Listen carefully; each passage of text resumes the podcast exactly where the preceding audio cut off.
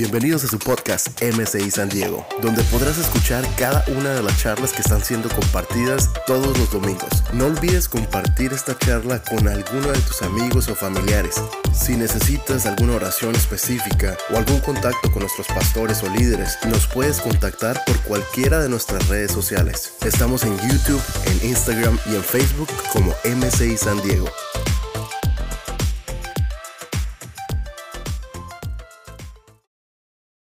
Una alegría volverlos a ver, así sea en el automóvil, pero se ven muy bien en el automóvil. No se bajen del automóvil, por favor. Se ven muy bien y queremos hoy darle principalmente la bienvenida a quién? Al Espíritu Santo. Dígale, Espíritu Santo, bienvenido a esta reunión, bienvenido a Chulavista, bienvenido a San Diego, a nuestra familia, porque a pesar de lo que hemos vivido, Dios ha sido bueno. ¿Cuánto lo creen? A pesar de lo que hemos vivido, Él nos ha guardado y hemos podido hablar a mucha gente de Jesús, no solamente aquí en San Diego, sino en Tijuana y en diferentes lugares, porque ahora los corazones duros están blandos a través de lo que está ocurriendo.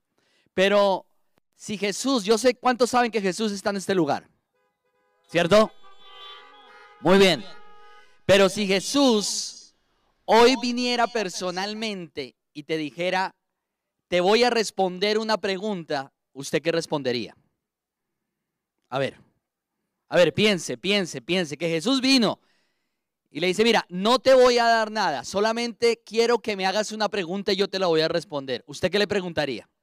A ver, aquí tenemos a los músicos, están muy, muy bien. A ver, a ver, a ver, a ver, a ver, Josen, ven para acá, Josen. Josen, y Jonathan, Jonathan, dos bateristas y cantantes, mírenlo. Made San Diego, Made Tijuana. Made San Diego, Made Tijuana. A ver, Josen, si el Señor te dijera, hazme una pregunta, ¿tú qué le preguntarías? Yo le preguntaría primeramente cómo se hacen los tacos mejores del mundo. Primeramente, sí, primeramente. Solo los tacos. Sí. ¿Y otra más? Mm, ¿Cómo hacer mi esposa feliz? Ese está muy bueno. ¿Cuántos hombres harían la misma pregunta? ¿Cómo hacer la esposa feliz? Muy bien. Y aquí, Jonathan, ¿qué preguntarías tú? Pues eh, yo pienso que cómo podrá crecer más en, lo, personal y pues en, el área ministerial, espiritual. No, pero no tan espiritual, otra. ¿Con quién se va a este casar? Algo. bueno, esa es buena, esa es buena. ¿Cuál? ¿Con cuál? Ese, con la esposa. Esa es, creo que ¿Cuál la, sería su esposa? ¿Qué pregunta le haría? Pues, ¿quién, ¿quién va a ser mi esposa? Eso. Muy bien, un fuerte aplauso a un casado y a un soltero. El casado, ¿cómo hacer feliz a la esposa? El soltero, ¿cuál va a ser mi esposa? ¿Cuántos solteros hay aquí? Ok. ¿Y por qué comienzo este tema? Porque mire lo que dice Mateo 24, versículo 3. Dice, Jesús sentado en el monte de los olivos, Llegaron sus discípulos y le preguntaron en privado, ¿cuándo sucederá eso? ¿Cuándo será tu venida y el fin del mundo? Si usted quiere colocarle un nombre a este tema, coloquémosle el nombre, no lo sé. ¿Cómo se llama el tema? No lo sé. Y mire lo que Jesús le responde. Mateo 24, versículo 36. Pero en cuanto al día y la hora, nadie lo sabe, ni siquiera los ángeles en el cielo, ni el Hijo, que era Él, sino solo el Padre. Jesús, siendo el Hijo de Dios, pudo responder y pudo decir, no lo sé. ¿Cuántos de ustedes han conocido personas que lo saben todo? ¿Sí tiene algún amigo que lo sabe todo? O sea, yo he conocido personas que todo lo saben, saben de astronomía, saben de matemáticas, saben de carpintería y lo que no saben se lo inventan, ¿sí o no? Hay gente que es así, que todo lo sabe, Que uno le da una palabra, mira, tengo una palabra para ti en esta mañana. ¿Cuál, pastor? Mira, es que es Mateo 24, 23. Esa palabra Dios me la dio a mí también. Me la dio en la mañana. Hay gente que todo lo sabe. Pero Jesús, siendo el Hijo de Dios, no sabe ni el día ni la hora donde Él va a venir, pero tampoco sabe ni el día ni la hora donde va a ser el fin del mundo. Y sé que en estos momentos de incertidumbre hay cosas que todavía muchos no sabemos, ¿cierto? Usted y yo no sabemos cuándo va a terminar la pandemia. Algunos no sabemos cuándo nuestros hijos van a volver a la escuela. ¿Cuántos anhelan que los hijos vuelvan a la escuela? Amén, amén, amén. Si a mí me preguntaran, el Señor me dijera, ¿qué quieres saber? Yo diría, ¿cuándo vuelven mis hijos a la escuela? No, no, no, no. Estoy muy feliz con ellos. Pero hay cosas que no sabemos.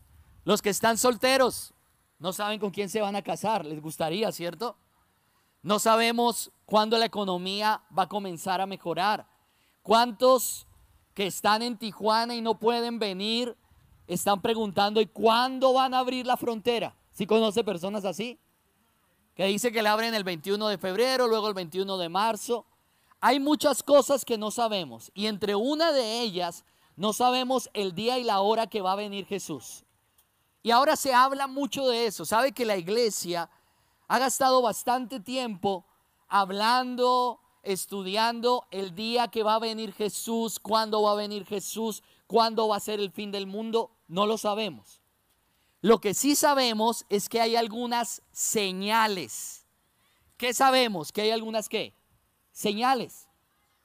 Y no se lo voy a leer, pero ahí en Mateo 24, del versículo 5 al 35, hay algunas señales que Jesús refiere.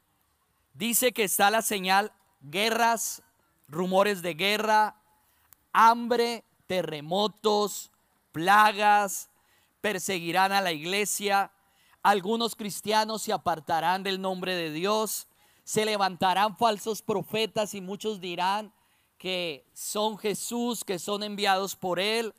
Algunos también comenzarán a estar como la época de Noé, embriagándose, creyendo que lo que pasa es mentira, estando en el mundo, estando en contra de Dios. Pero también una de las señales es que el Evangelio se predicará a todas las naciones. Y yo creo que en estos tiempos de virtualidad hemos podido llegar a mucha gente. Pero todavía no es el tiempo porque falta mucha gente por ganar. ¿Cuántos tienen amigos y familiares que no conocen de Jesús? Toque ahí el claxo, si usted conoce a alguien. Conocemos muchas personas. ¿Y cuál es nuestra labor? Es hablarles a ellos de quién? De Jesús. Pero también hay cosas que, que como cristianos sabemos. De pronto usted no las sabe. Mire lo que dice Primera de Tesalonicenses 4:17.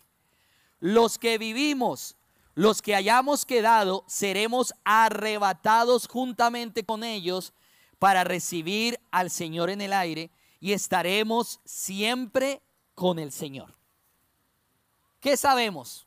Y si usted no lo sabe, se lo quiero explicar. Hay algo que se llama el rapto o el arrebatamiento. ¿Qué es eso, pastor? ¿Cómo se come? Pues en un abrir y cerrar de ojos, llegará el momento, no sabemos cuándo, que los verdaderos cristianos, que la iglesia que ama a Dios, va a ser llevada al cielo. ¿Sí lo había escuchado? ¿Sí lo había más o menos, se lo habían comentado? Y hay películas de eso. Yo vi una película donde de un momento a otro habían aviones que chocaban porque el piloto ya no estaba, automóviles que estaban en medio del freeway, estaban, habían accidentes, personas que estaban trabajando ya no estaban, padres que habían desaparecido, niños que habían desaparecido, y eso se llama arrebatamiento. Yo me acuerdo que hace muchos años atrás la pastora Johanna, que es la hija del pastor César, ella tenía como unos 14 o 13 años y ahí en la época de adolescente, hay momentos donde no quieren venir a la iglesia, como que no, no están muy bien con Dios. Y le dijo el pastor, acompáñame a la iglesia. Dijo, no, papi, yo me voy a quedar aquí. Se quedó ahí y estaba escuchando una emisora, pero la emisora era la de la iglesia cristiana. Y estaban dando como una miniserie audible de lo que era el arrebatamiento y ya se quedó dormida. Y cuando se despertó era ya de noche, no vio a su mamá, no vio al pastor, no había nadie. Y en la, en la radio estaban dando una historia diciendo, y la gente han chocado automóviles, se han estrellado, hay muchos desaparecidos, no sabemos qué pasó con los niños, no sabemos qué pasó con algunas personas, parece que se los llevaron los marcianos o los ovnis. Y ella sabía del arrebatamiento y ella dijo, ay, me quedé, me quedé por no haber ido a la iglesia con mi papá y estaba toda angustiada hasta que por fin entendió que era una serie que estaban dando en la radio. Pero eso va a ocurrir. Quiero que entiendan algo, eso se llama el rapto. Llegará el momento donde, no sabemos cuándo, la iglesia será llevada y ahí vendrá otro suceso que se llama la gran tribulación. ¿Qué sucede eso? Ahí sí vendrá el anticristo, vendrá la marca del anticristo, la iglesia será perseguida, vendrá, se levantará un líder mundial, habrá unidad, se levantarán en contra del pueblo de Dios y vendrá una gran guerra. Eso se llama la gran tribulación. Pero vendrá lo tercero, que es la venida de Jesús. Jesús vendrá, destruirá a todo, a toda la maldad, al anticristo y regresará a la tierra con todos aquellos que han muerto o fueron llevados y fueron raptados. Eso es algo que va a ocurrir, pero hay muchas discusiones de eso. Lo importante es que usted y yo, ¿qué debemos hacer? Frente a todo lo que estamos hoy aprendiendo, frente a la venida de Jesús, frente a todo lo que Jesús está manifestando. Mire lo que dice la Biblia ahí en Mateo, en mismo Mateo 24, versículo 42. Mateo 24, versículo 42. Mire lo que dice la palabra de Dios. Dice, Velad pues, porque no sabéis a qué hora ha de venir vuestro Señor. No sabemos cuándo venga el Señor. Pero sabed esto, que si el padre de familia supiese a qué hora el ladrón hubiere de venir, velaría y no dejaría minar su casa. Por tanto, también vosotros estar preparados, porque el Hijo del Hombre vendrá a la hora que no pensáis. ¿Quién es pues el siervo fiel y prudente, el cual puso su Señor sobre su casa? Para que, los, para que les dé alimento a tiempo. Bienaventurado aquel siervo al cual cuando su Señor venga le halle haciendo así. De cierto, de cierto os digo que sobre todos sus bienes le pondrá. Porque si aquel siervo malo dijere en su corazón, mi Señor no tarda en venir, y comenzare a golpear a sus consiervos, y aún a comer y a beber con los borrachos, vendrá el Señor en aquel de aquel siervo en ese día que no espera y a la hora que no sabe, y lo castigará duramente y pondrá su parte con los hipócritas, allí será el lloro y el crujir de dientes. ¿Sabe qué debemos hacer, iglesia? Debemos estar preparados. ¿Qué debemos hacer? ¿Estar como? Preparados. Usted y yo debemos estar preparados. Y Jesús da una analogía. Dice, aquel hombre que sabe que van a venir los ladrones, pues él va a estar despierto, asegurando todo de pronto con un arma para que no se vayan a introducir a la casa. De la misma manera, nosotros debemos estar despiertos espiritualmente. Es el momento donde usted y yo debemos tener un despertar por Dios, por su palabra, por ganar la gente, por llevar una vida íntegra por demostrarle a las personas que necesitan de Jesús. Pero también el mismo Señor está hablando y está diciendo, si hay un amo, le delega todo a dos siervos y hay un siervo que es prudente y hay un siervo que es malo. El siervo prudente sigue las instrucciones. El siervo prudente obedece las instrucciones. Cuida lo que Dios le ha dado, su siervo. Pero hay un siervo malo hay un siervo infiel. Este siervo malo, infiel, se emborracha, comienza a comer más de la cuenta, comienza a golpear a sus consiervos o con los que él con los que está trabajando y sabe qué ocurre, ahí Jesús nos está enseñando que debemos estar preparados amando a las personas que están cerca a nosotros y llevando una vida diferente. No significa que porque usted es cristiano siempre va a estar con la Biblia diciendo aleluya, gloria a Dios, pero debe demostrar que no hace lo que la gente del mundo hace. Pero también Jesús nos está enseñando, debemos amar a la gente como quieren que usted sea amado.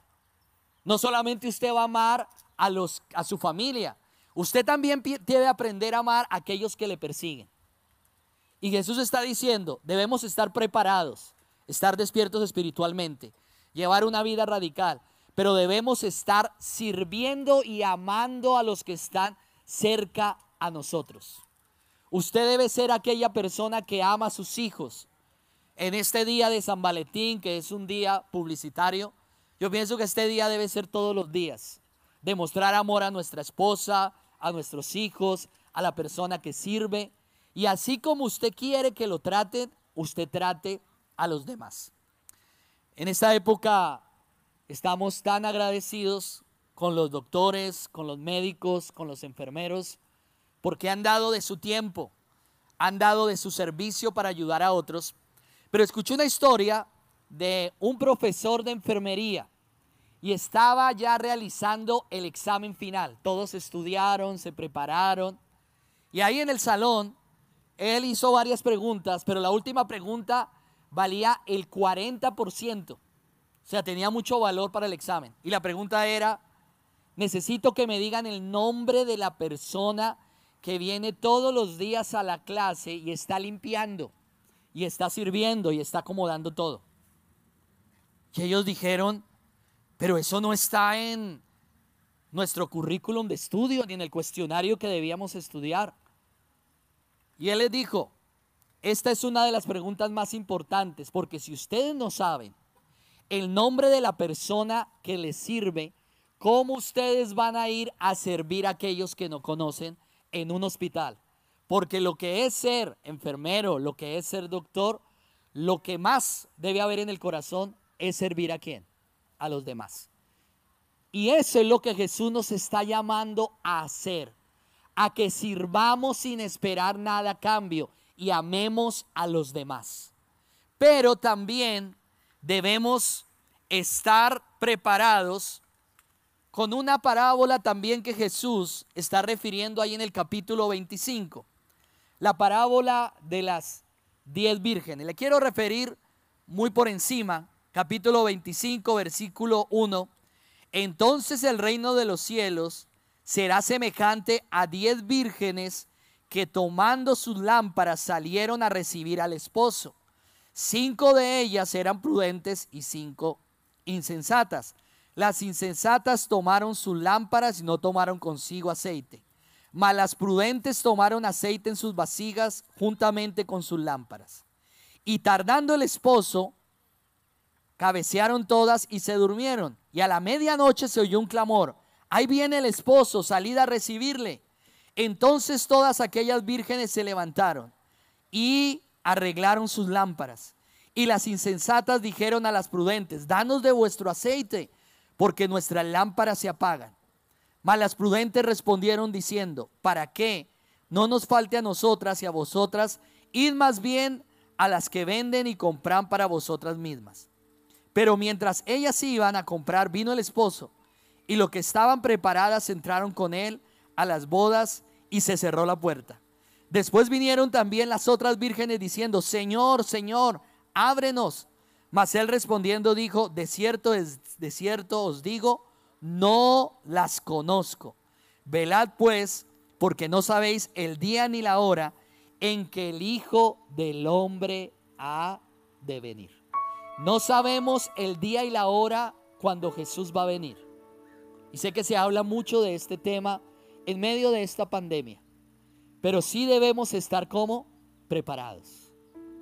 Preparados, nosotros debemos estar preparados, sobre todo despiertos espiritualmente, velando, orando. debemos estar preparados como el siervo bueno que amó la gente, que llevó una vida radical. Pero también debemos estar preparados como estas cinco vírgenes sensatas, que tenían ese aceite, que es la presencia del Espíritu Santo, pero que lo conocían, porque llegaron las otras cinco y ¿sabe qué ocurrió? El novio les dijo, no las conozco. ¿Sabe qué entiendo con esto, iglesia, personas que están conectadas? La vida cristiana no es de un conocimiento intelectual, no. La vida cristiana es de un conocimiento personal con Jesús. Podemos saber mucho. Puede ser un hijo de pastor, puede ser un hijo de un líder, te pueden traer desde pequeño a la iglesia y tú has escuchado mucho de Jesús o estás en las redes y has escuchado cosas de Jesús o volviste atrás y tienes un conocimiento intelectual. Pero más que eso debemos tener un conocimiento que personal. Un conocimiento que personal. Qué bueno sería que cuando usted y yo, yo sé que nos falta mucho tiempo, años y años por partir con Dios, podamos llegar y Él nos diga, te conozco. Te conozco Juan, te conozco Camilo, te conozco Josen, te conozco Raymond, te conozco Beto. No solamente porque serviste, no solamente porque sabes muchas cosas de mí, sino porque en la tierra te relacionaste conmigo, me amaste, me buscaste en la mañana, me buscaste en la tarde, te arrodillabas y pedías perdón y llorabas y tomabas tu guitarra y así no cantaras muy bien, cantabas a Dios y le decías te amo. Yendo o no yendo, en pandemia o sin pandemia, te amamos.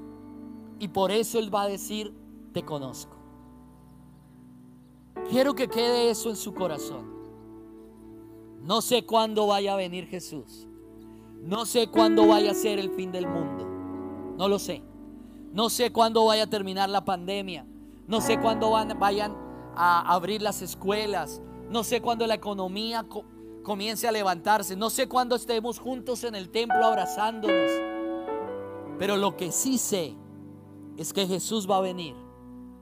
Y usted y yo debemos estar preparados, hablándole a la gente de Jesús, despiertos, llevando una vida recta y sobre todo, no siendo religiosos y conociendo mucho de la religión y conociendo mucho de lo que es la iglesia.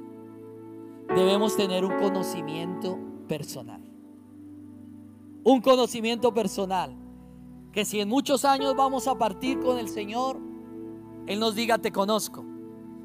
O si Él llega a venir, podamos irnos con Él.